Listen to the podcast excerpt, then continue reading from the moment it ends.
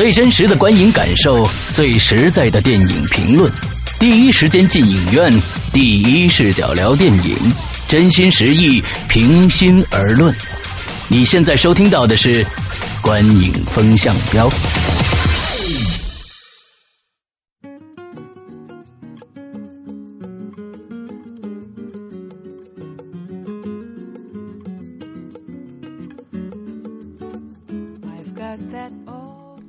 各位听众，大家好，欢迎收听《观影风向标》，我是石阳，我是波米，我是玄木。哎，好久没跟大家见面了啊！好久不见，好久不见。好多人都说你们是不是撂挑子不干了啊？其实不是这样的，就是上几期跟大家说了，我们波米同学呢是出差了啊，去的多伦多电影节，那刚刚回来，呃，是呃，你是什么时候回来的？昨昨天中午。哎，你看昨天中午啊，我们既。用最快的速度啊，来来这个修修整了一下，就开始做节目了。那其实呢，玄牧最近也没闲着啊，经常的出差。呃，更重要的一个原因呢，也确实是最近的一些电影啊，确实没有介绍的必要性。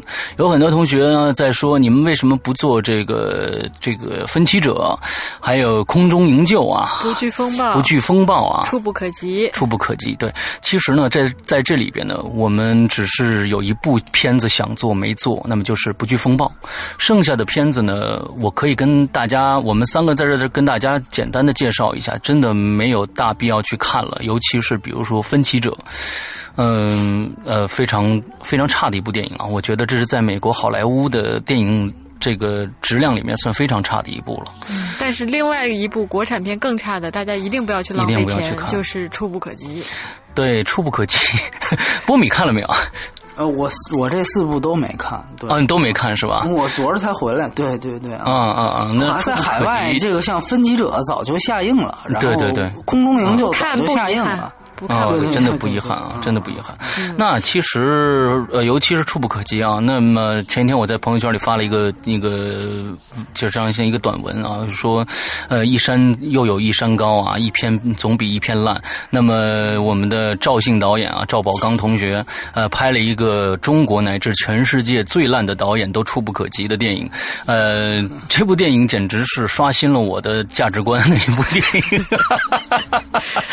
嗯，这部电影。这么说了，倒是挺有宣传价值的，就是所以我们所以我们没做这部电影，就是怕有这个反其道而行之的这种作用啊。对，就忍住了没没讲啊。对对对，所以那我们今天也不要太多的在评论这部电影了。OK，好的好的。那我们今天 今天来聊的呢是这个呃十月。九月三十号，九月三十号最后一天啊！九月三十号最后上的这个《心花怒放》，那么我们首先呢，有请这个我们的玄木同学来介绍一下影片的相关资讯啊。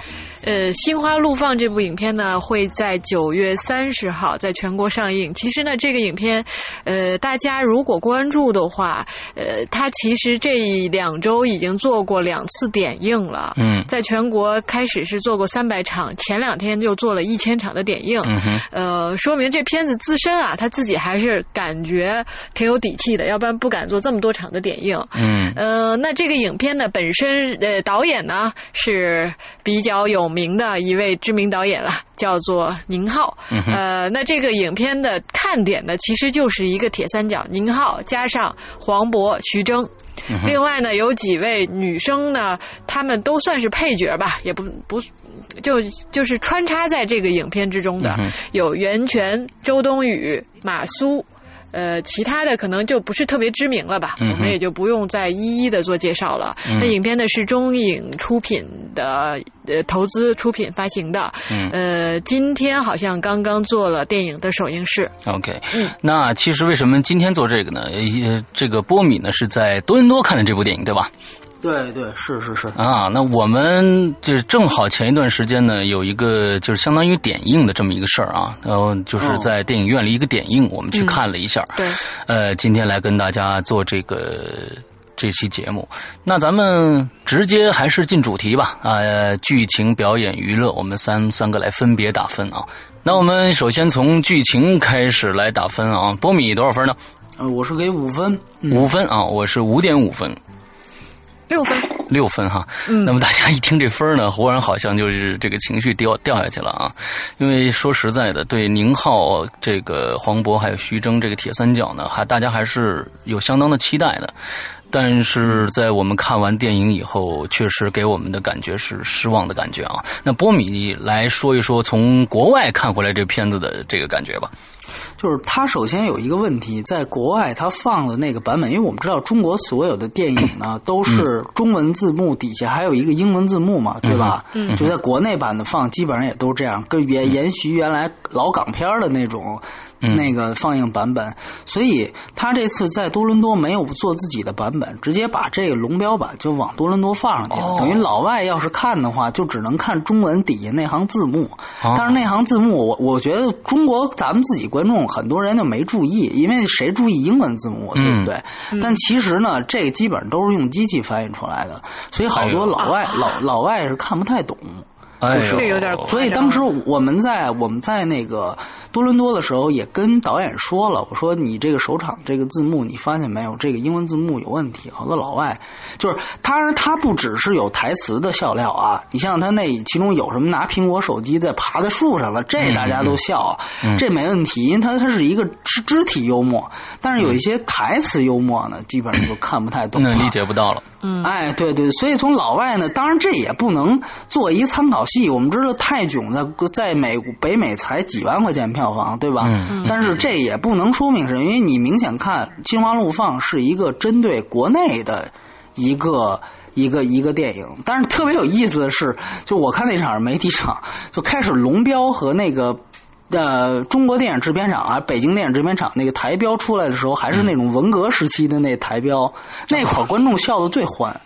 对，老外就是龙标和那个开场那个闪闪的红星的那个，就大家可以注意一下，就他那个咱们那制片厂台标还是原来那种，对对对对。就是一个红星，然后几个人挥拳为人民服务，那那 块儿，我觉得大家笑的是最欢所以说这是外国的，因为那场是媒体场啊，所以说呃，那个那个大家就是的记者都比较绷着，尤其国外记者，对，很很难就是有调上眼的，但是还行，也有笑声。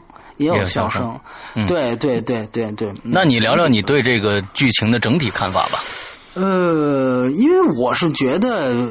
呃宁浩开始出来的两个疯狂系列呢，都是玩、玩结构嘛，对吧？对都是玩结构。没错但是他后来的两部其实结构相对来说就单一了。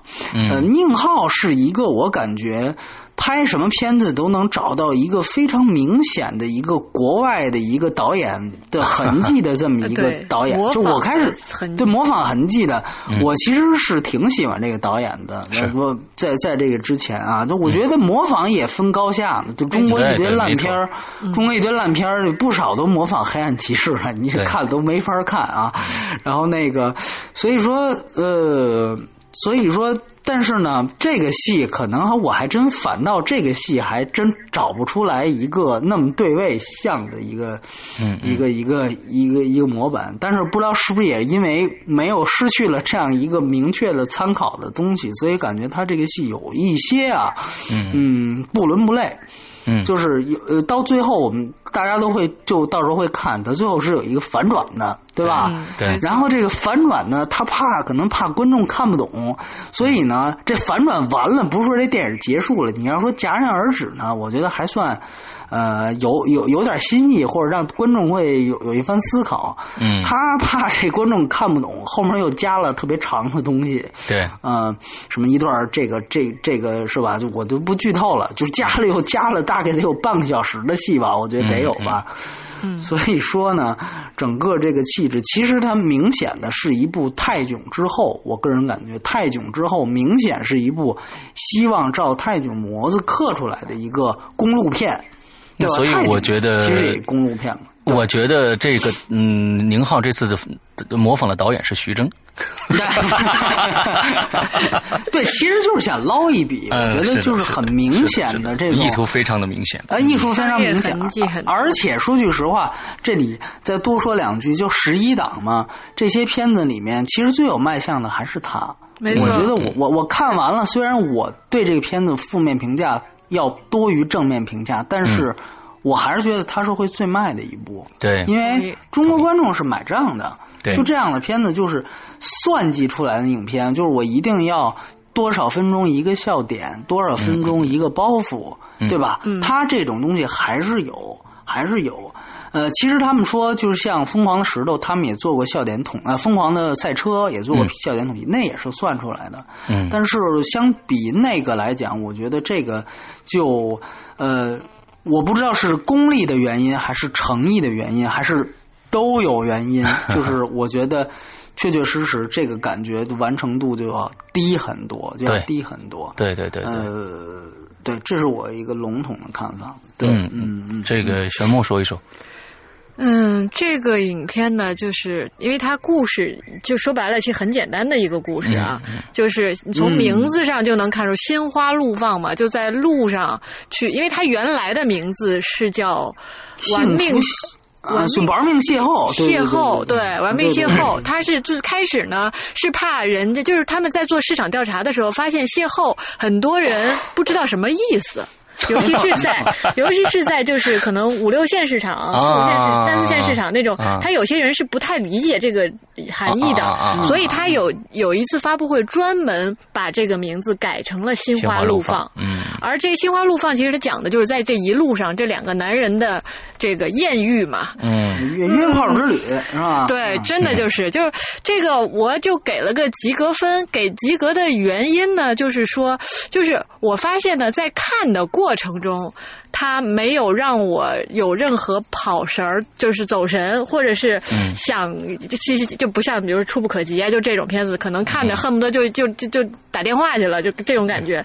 就看的过程中呢，是让我比较集中的在看的。嗯，但是呢，它不好的地方在于，就是你看完了会觉得，确实像刚刚波米讲的，它是很多的，就是按照你的这个这个笑点，嗯。排出来的，然后让你的精神能一一直集中。但是你最后看完了之后，发现，哎，他是讲了个什么事儿？他想讲个什么事儿？嗯，最后你就会觉得很莫名其妙，而且呢，就感觉挺没价值的。嗯这个片子最后就是嗯没有没有宁浩之前拍片子，就是他会他会让你想点什么，对，会有点主旨，让你有些思考。嗯。再加上还有一个原因，但这个原因我觉得是我有点个人倾向的一个原因，就是里边呢有些过多的把中国现状，就是怎么讲呢，很多不是很美好的一面。嗯。暴露的很直接，当然了，我们承认它是确实存在的，嗯。但是这种赤裸裸的呈现，带着一些笑料的感觉呢，让我看着心里不舒服，嗯，有一些过于裸露。嗯。我不是说它的镜头过于裸露啊，是它呈现的一些方式上，嗯。我个人不是特别喜欢，所以呢，呃，我就嗯我我我能问一下，就是他，你是指的是就比如说张家界那段是吗？就是对。它里面带的一些元素是吧？对它的一些元素，就是很、哦。很多这种类似的，就是比如那种《阿凡达》，比如啊。那种《杀马特》嗯。比如哦类、类似的这些东西，我知道这是确实是存在的，但是这个是存，我觉得这一点呢，我不能代表代表别人，是真的是我自己，哦。我不喜欢这些东西。嗯。在电影里看到这些的时候，我觉得你可以去揭露中国的一些不好的东西啊，我同意，但是我自己不喜欢，因为我觉得这一路上太多的。这种元素会让你觉得很多东西不美好，嗯。嗯，就这个原因，OK。嗯。OK，好，我说说我的看法啊，嗯。就是我是非常喜欢宁浩导演的，就是说前三部戏啊，咱们按顺序来这说啊，就是前三部戏呢，《黄金大劫案》呢不说了，呃，就是因为它的结构，是因为而且还是因为它的内涵，我甚至觉得这个《疯狂赛车》好过《疯狂石头》，那么最好看的我还是觉得是《无人区》最好看。那非常期待的之后呢，看到这部片子以后呢，第一个感觉就是完全没有结构。也就是说，一个小品加一个小品，一个加一个小品，在公路上发生的这么多事儿，呃，非常的散。那么虽然它有一个反转，但是这个反转呢也不不是很漂亮，呃，呃。呃，就就所以就是这样的。刚才我我知道这个玄木说的那个意思，就是说，嗯、他表达了一些中国现在的年轻人对感情的一些看法。这个我是赞同的。那么，确实是中国有很多的年轻人用这种方式去面对他的感情、私生活。所以，呃，我也知道玄牧他对这种的反感是从哪儿来的。就是说，咱们当时说过一部片子叫《前任攻略》，对吧？啊，没没说过，就是我就咱们在里面提过，呃提过，对对对对对没没做过节目，啊对对，没做过节目。前任攻略呢，也是这种感觉的一个一个一个事儿啊，就是我们对待感情是怎么样怎么样的一个方式。啊对对对对但是它起码有一个正确的一个引导方向，而嗯在这部电影里边，我们只看到非常非常多的消极的，就是说你遇到了这么多事儿，但是对你根本就没有起到任何的改变，或者是影响，或者是怎么样。那的我也觉得这确实是一个实际存在的，不可能因为一路上，呃。你一遇到了这些事儿，你就会改变你的人生。我觉得呢，那这个是艺术的处理。但是我又一想，我又反过来一想，那你拍它干嘛呢？那你拍这部电影干嘛呢？哦，所以我就感觉在袁泉和和黄渤这段戏里边，那既然袁泉是一个文艺咖的话，那怎么会出现后面的那些事情呢？所以这就都特都是特别特别现实的一些问题。所以我在编剧上，呃，虽然他有笑料，也确实我也笑了，但是笑完了就跟你们两个人说的时候，觉得笑完了不知道在笑什么，所以嗯。就是这样的一个一个对问题这片。子难，我我觉得不好，就是也不说不好吧，就是评价它一点，我觉得比较合适，就它不走心。嗯嗯反正对我来说，它是是不走心。对嗯对，所以所以我我是觉得像刚才呃玄牧说的这点，其实我觉得是一个重点。呃，刚才其实呃，他呃，玄牧说了两点，我觉得可以结合起来，就是他他刚他开始的名字叫做这个幸福邂逅，玩命邂逅，玩命邂逅，对，玩命邂逅，然后他说五六线的城市人不懂邂逅这个词，嗯。所以他要改。但为什么他要听这个五五六线城市人的意意见呢？因为其实这个电影可能他所展现出来的是两个大城市的人，然后一路走，然后都是到比如说张家界呀，对或者是一些洗浴城所在的城市啊，包括像大理。啊这个都已经是等于是属于一个从特大城市逃离出来的一个状态。那么他展现出的文化，我觉得在宁浩的价值观里，是在他自己的价值观里，他觉得这就是一种。就是生活状态就是五五六线城市的这种生活状态才可能出现的东西。嗯他在其实特别有意思，他在多伦多的时候，因为接受都是外媒采访，包括当然也接受了我们的采访。你他谈的还是一套一套的，你知道吗？就是说，你要是这光光听他谈的，没有看这个电影，你会觉得他拍的是一个那个特别有社会观，你会觉得他拍《天注定》的，你知道吗？啊啊就是就是他他跟我说，他想他他想展现的是中国的这样的一种，呃，虽然经济开放了，但是有大量的农业文明残余的这样一个现状。啊，那那呃大家看不到这个。你明白吗？他就是说，他就是说，他如果顺着这个理解，刚才玄木提到几个元素，比如像杀马特呀，像这种嗯阿凡达呀，这种旅游景区的这种盲目的和热点结合的这种嗯现象所带来出的这种荒谬感，他用喜剧的方式表现出来。他认为这是中国现存的一种农业文明的这么的一种呃残余。其实说我插一句 啊，我插一句嗯嗯，嗯其实我觉得波米你说的对，就是说，嗯在呃宁浩的所有电影里面。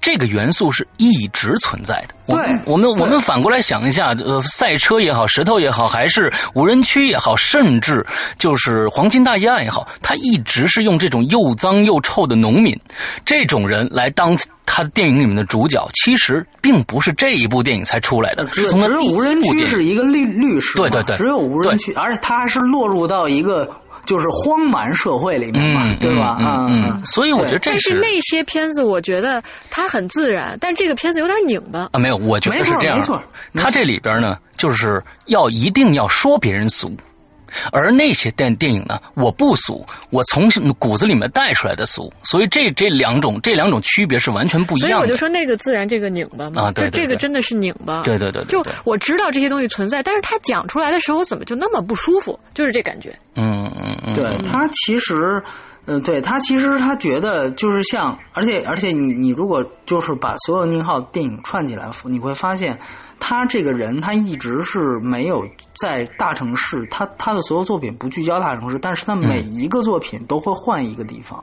嗯，就是你包括前两部，可能他最早两部长篇，呃，很多人很多观众可能没看过，是那个蒙古乒乓，又叫芳草地。和绿又到绿草地，还有还有另外一部叫《香火》，那两部他的艺术电影。啊，那两部电影香香火应该就是就是讲他老家山西，然后绿草地绿草地是内蒙古，那蒙古乒乓嘛，然后然后你看石头是是重庆对吧？对，我们生活在城市的子宫里面，它是重庆，然后那个那个赛车是厦门，对，记得吗？有特别特色的那种厦门的东西。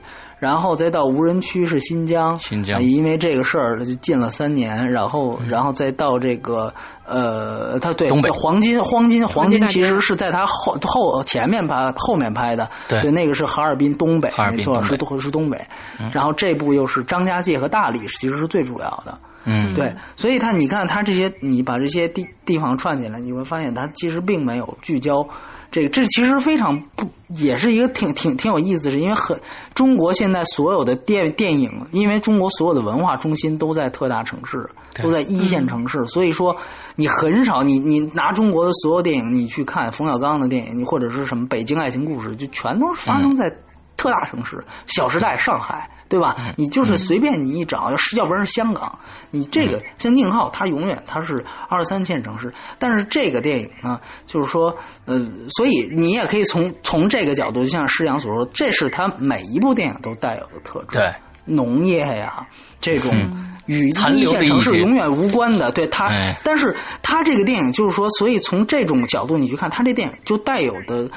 甚至有点带有地域歧视性的这种批判就更强了，就是他就是觉得这些东西就是俗三俗，然后呢，我就编着法儿呢，就是拿这些东西就开心，就是以这些东西就我就制作制作笑料，对吧？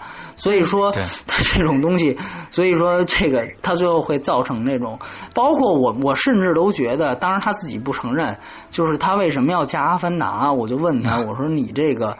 你这个《黄金大劫案》上的时候票房并不好啊，是为为什么呢？是因为你跟那个《泰坦尼克号》是同天上映的，他们当时他跟陆川，呃，几个人三个片子吧，好像当对对对，他们他们开就是做了一个论坛，就谈了一下，就是每个因为那个时候我也采访过他，他就觉得对这种好莱坞的霸权的。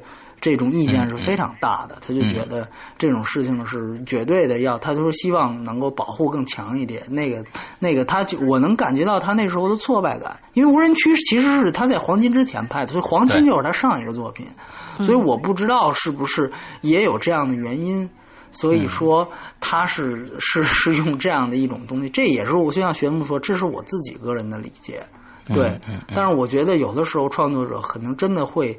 就是出于这一两个自己个人心结的东西，去放逐这样的事情。没错，嗯，有我，而且我觉得这阿像阿凡达那个其实够狠的。他后来又出了一次，是吧？他又出了一次，然后还故意点了一下卡梅隆，就是躺着中枪是什么意思？就是这个意思。对对对对，这个意图还是挺明显的啊，还是挺明显的。我说我个人意见啊，对对对。嗯，好，那我们来聊一聊表演吧。波米多少分呢？呃，我是五点五，呃，我是六点五。我七分。OK，好，那玄木先说一说。哎，七分。嗯，七分呢？这这分数主要是给的两个主演的啊，就是黄渤跟徐峥。嗯那黄渤呢？我是觉得这个片子就是虽然里边有一些，就是从剧情的角度来讲，我觉得就是或者俗啊，或者怎么着的。嗯。但是他确实是把这个剧情。带的让你有有这种就是代入感，让你会在这个剧情中一直是让他带着你在走的，包括他一些情绪的一下就爆发出来的那种感觉，就尤其是他在呃机场的那一段戏，我记着，突然间一个人哭起来了，就那个那个他的那个痛苦，真的是能感受到是发自内心的那种痛苦，很就是一下就爆发出来，然后呢还很自然，让你觉得他很真实。那徐峥在这里边呢，就是属于是一个笑料嘛，就是他就延续了他在这个。泰囧，泰囧里边的那个角色，就是台词风格呃稍微有点变化，稍微有一点变化，但是其实还是还是整体上的，就是他他起到的是这么一个调料的角色，嗯，然后呢，也也他们两个的搭配。我觉得还是比较好的，嗯，所以我就给个七分吧，比剧情高一些。OK，嗯，呃，我六点五呢，其实也是冲着黄渤和徐峥去的啊。那其实这部片子要是跟泰囧比起来的话，就正好掉了一个个儿，就是呃，徐峥呢成了这个王宝强那个角色啊，黄黄渤成了这个徐峥这个角色，他正好是掉了一下，所以呢，呃，我感觉这两个人的表演都是挺卖力的。那么为什么分数低呢？也可能跟剧情啊。跟整个导演的整个这个有关系，但是还是能看出他们两个人，尤其是黄渤啊，嗯，确实是演的非常的好。呃，剩下的几个女孩子呢，我觉得就是比较比较搭配了啊。我我还是觉得周冬雨演的还挺好玩的。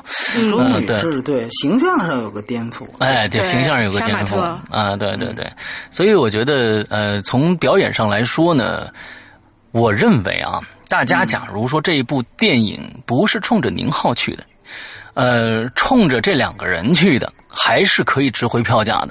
呃，不是冲着一个我要我要这个能从里面学到什么的，我看到什么心里面的东西的话，那这部片子，呃，还是分数可以打高一点的。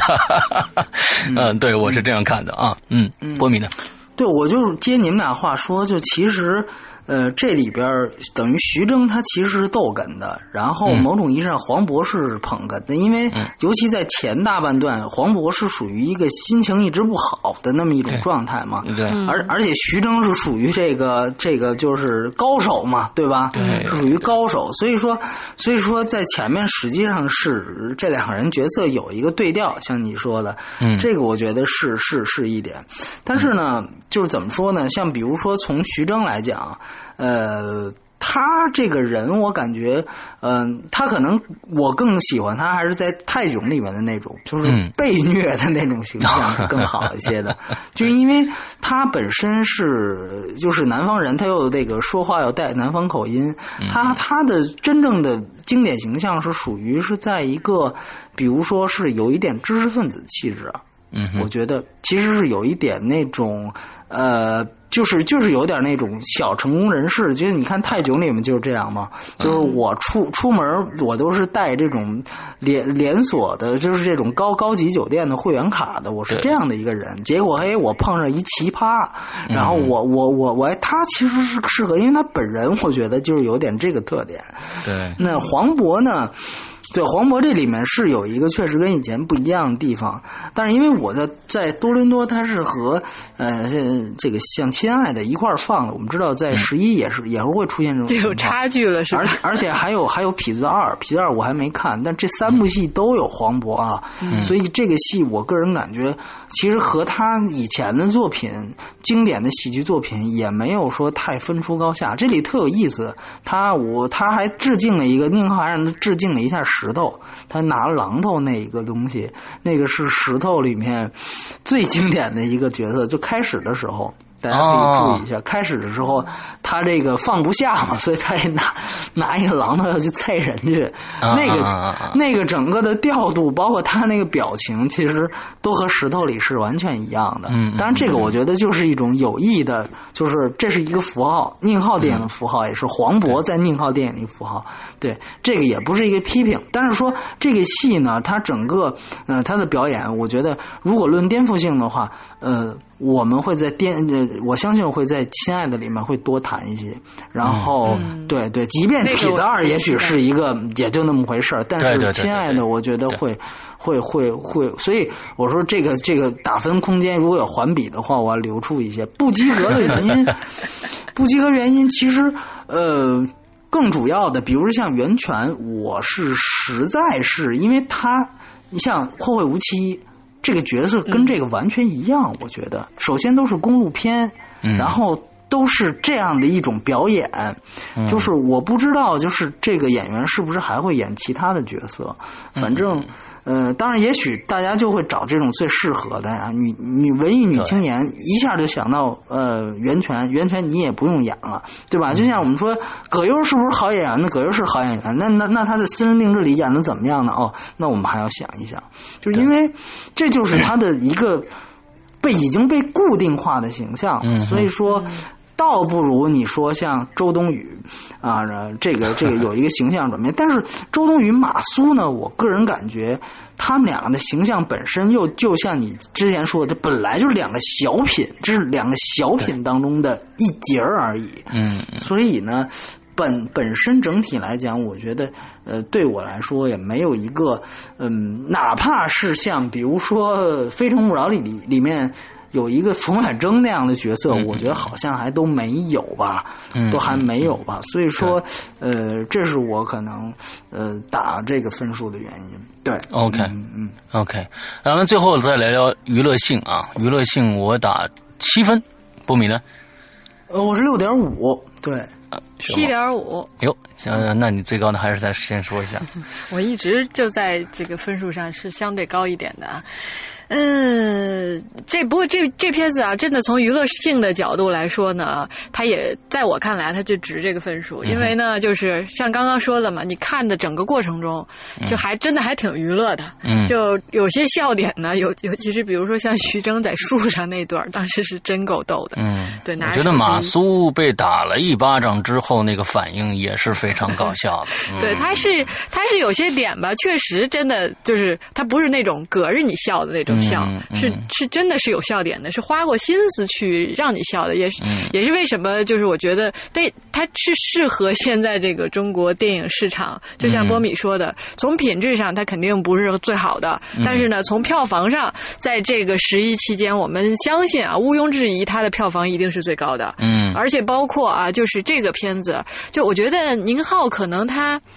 厉害的地方在于，他不仅说就是从他在导演方面啊，他可能确实一些有些才气。另外呢，他个人也是特别注重在营销方面的。嗯，就包括因为我今年上海电影节的时候，其实我当时去了，去的时候呢，就很多片子在就开幕式走过场的时候都没感觉，就过去过去一个个的就走了。但是宁浩他们就真的是花心思，然后在现场那他们整个团队的那种亮相，嗯，那个亮相方式。是，就会让你耳目一新。嗯，就包括他后续的一些营销上，他会比较花心思在这些方面。嗯，那这个我觉得可能也体现了他相对比较接地气吧。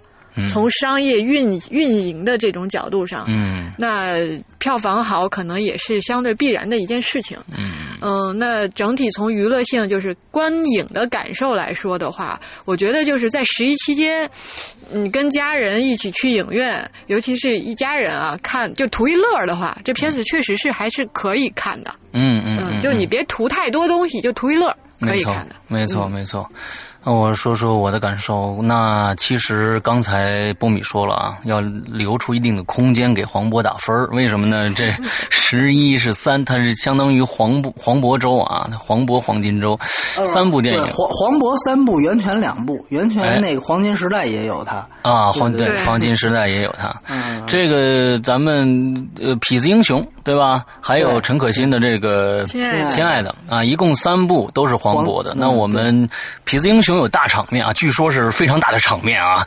之后呢，这个呃，心花怒放有铁三角啊。之后，这亲爱的有小小清新、小文艺，所以呢，亲爱的是感动啊。对对对，那就是也算泪奔型的，那泪奔型的啊。所以我们看看黄渤到底能能达到一个什么样的一个高度。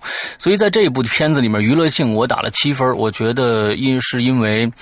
在这里边，娱乐性可能来说，大家认可的啊，娱乐性，我估计肯定是这个最高了。我觉得，嗯，因为呃，一看铁三角来了啊，又有徐峥，又有黄渤，又有这个，那大家肯定刚才预测的票房肯定是它最高。呃，我也赞同这一点。所以从娱这个娱乐性来说呢，我觉得七分它应该是当之无愧的。那我不知道剩下两部会是怎么样一个一个一个一个状况啊？看过就知道。来，波米说一说。就是我觉得，其实你看，我我觉得观众如果听到现，听众如果听到现在，可能就觉得，哎，这期怎么干货比较少啊？这个大家有的时候，像我自己都有时候车轱辘话会说好几遍，因为你看完之后，我相信就所有的听众听看完这个电影之后，也会发现，其实这个电影真的没有什么好说的。好说的，对，这个就是，其实这个本身就是他的问题，就是说。就是这个电影真的是你你就是看完就笑了，然后就笑了就完了，它就是这样一种东西。对，所以说你说我觉得我我们挺不容易的，我我还能跟你说点农业文明的事儿。这个其实 你俩人最后坐下来谈，我相信十一这么多片子，今年十一档我觉得很好的一个，因为除了痞二，我基本上都我都看了，所以说我觉得挺好的一个事情是。这个十一档是丰富多彩，它是有多样性的，有期待，它是有多样性的。你如果就想看一个艺术片，我是一个，那你就去看这个黄金时代。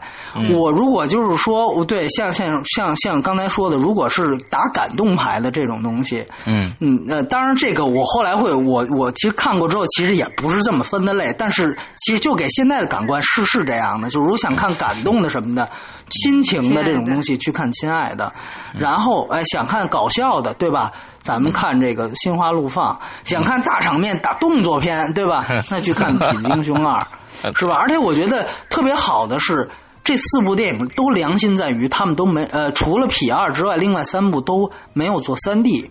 啊，皮二皮除了皮二是稍稍差，那什么这个这个，那三部都还没有做三 D，但是《心花怒放》啊，它还有 IMAX 版，我觉得实在是没有必要啊。专门做了 IMAX 啊？对，这做了一个 IMAX 版，嗯，所以我觉得这个事情，当然我理解它是为了占听，是吧？嗯，但是这这个我觉得，嗯，比归来的 IMAX 版还还让人想不通，嗯，因为他们确实没有什么大场面。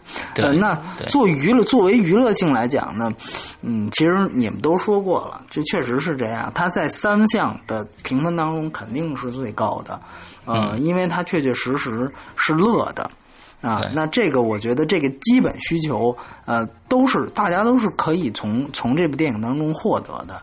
呃，只是说，就像就像这期节目，或者说就像我们的观点一样，它真的是没有什么。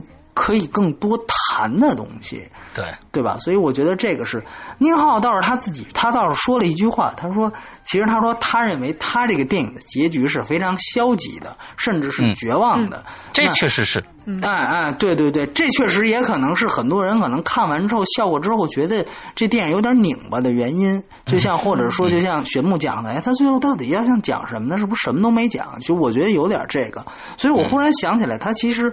跟我们年初最早几期节目的那个等风来其实有点像，就是他其实不相信他自己说的这些东西，就他不相信这些东西，什么杀马特，什么什么约炮，什么他不相信，但是他同时觉得这应该就是现状，所以他把着这种直接矛盾性就完完全全的放在这个电影当中了。他可能宁浩的方式就是，那我在结构上，我开始就是玩结构出来的，我做一个反转。但实际上呢，这个东西你细细细去捋他的思路，又是不能自圆其说的。没错，所以所以这就是拧巴的一个片子。你到最后你会看，那那那这个袁泉他他到底是什么人物？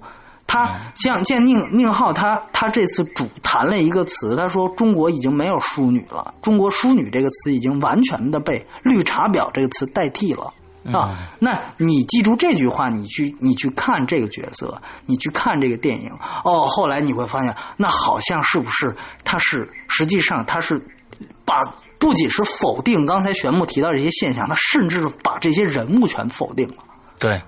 尤其是把其中几个你觉得看起来蛮好美好的人物给否定了，嗯，所以说我觉得从这一点上来去看，这个实际上和你最后他的笑料是完全不统一的。我们说一个电影的笑料应该最后是，你电影反映出什么？你看泰囧就是我就是一个奇葩遇上一个 一个这个这个虎落平阳的这么一个人，他本身就是这么一个电影，那他笑料跟他的主题表达是统一的。这这个电影最问题最大的地方是，它主题其实是什么？很消极，甚至是是很这个否定的这么一个一个一个主题。但是呢，它的笑料又是完全另外一套，是小品式的，像你说的，是这种爬树式的，对吧？爬树拿一 iPhone 式的，这和他真正最后反转以及他所有东西表达东西是不相干，甚至是有些对立的。对，所以说从这个角度来看，你确实无法从一个电影整体的完整性上给他一个过高的评价。所以这我觉得是这个电影，呃，比尤其是比宁浩之前电影，你看，就像你说的，虽然都带有这些农农业文化的色彩，但是你像石头，真的就是一个黑色幽默，对，推到极致的，它很纯粹。对这个对太不纯粹了。对对，就是我，就黄渤在石头里那，就是我的解决方法就是啐人呗。我我没有其他的解决途径，最后所有人解途，那那他的所有一切的这个这个笑料就是我想啐人没啐成，或者另外一个人又想啐我，所以说他们整个的这个举止和他最后所所所所所做的表达是统是特别统一的。嗯或者说，其实你你提取石头的这么一个主旨，其实宁浩那个时候也没谈出这么清晰的概念，它是嗯。电影自然而然散发的，而不是说现在宁浩是他给自己写了一个作文标题，他给标榜了一个对这样的一个对风格。我这作文标题写在这儿了，我开始在这儿做。但是呢我要真拍这么一东西，这没人看，所以我又得加笑料，那这个自然会形成这么一种对就是每个人物，其实你细想一下都很分裂。嗯，嗯哎，对对，他他是有这样一个问题的，对对，所以说，所以说他这属于是在电影院能蒙住你。哎呦，最后这反转，哦，原来是这么回事儿，是那么回事儿。嗯嗯哎，觉得这好像，但你后来一捋，你越想，属于越想越不对的那种。对 对对对对，有有一种电影是你开始可能觉得啊，电影院看的时候也没觉得什么，后来你一想，或者哦一看什么谁说了一下这电影，哎，你会发现你琢磨觉得还挺有意思。有的电影是越琢磨越有意思的，这属于可能是倒过来那种。对，不经琢磨，对对。嗯嗯嗯，对，OK，好，那我们今天差不多的时间了啊，我们最后的综合评判呢是六点二分。嗯，六点二，对，完了之后呢，我们呃，其实呢，这么长时间没更新节目了啊，我们还是觉得呢，应该跟大家做一个小预告，每一期哈，就是比如说我们大概什么时候做一期节目啊，对这中间这几期节目我们可能就不做了，那这样大大概让大家有个心里有数，做到心里有数。那所以呢，我们这个星期估计还有一期节目，就是我们会。我们两个人会专访一下波米同学啊，这次呢 在多伦多伦多多影展的一些见闻感受啊，还有一期节目。下个星期的节目可就多了。下个星期呢，我们会做黄金时代，我们会做这个亲爱的亲爱的呃这个痞子英雄。起码这三部应该是可以我们会做的。所以在下个星期的这个呃十一期间，我们会可能挑三天的时间吧，陆续跟这三期节目跟大家见面啊。对对这三周没节目，一周出三期，也算对得起大家了。虽然是有点这个，是吧？